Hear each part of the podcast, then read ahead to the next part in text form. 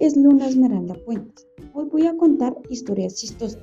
Espero que las disfruten y se rían conmigo. Más adelante les contaré algunos chistes.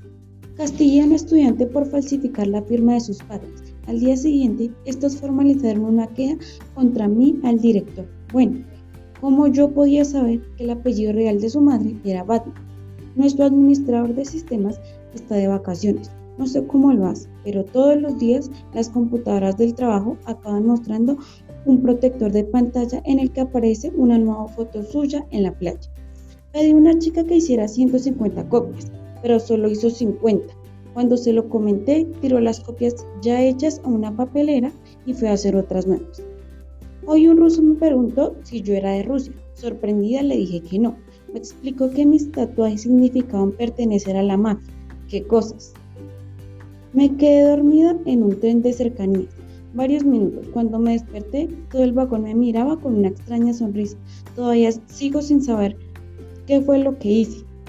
Hace poco se me acercaron dos tipos. Uno de ellos dijo, dame tu móvil, y respondí, dándole un golpe en el rostro. El otro se quedó estupefacto.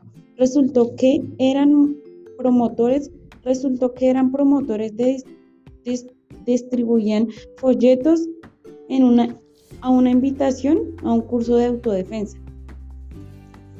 Desde hoy mi esposo y yo decidimos compartir las responsabilidades domésticas por igual. Llegó su turno de fregar los platos. Abrió el grifo, se mojó las manos, cerró el grifo, se secó las manos, tomó las llaves del auto y se fue. Volvió con un lavavajillas. Espero que hayan disfrutado de estas historias. Muy pronto nos volveremos a encontrar. Muchas gracias por su atención. Buena tarde. Espero que les hayan gustado y más adelante en otras en otras grabaciones les, les contaré algunos chistes. Muchas gracias.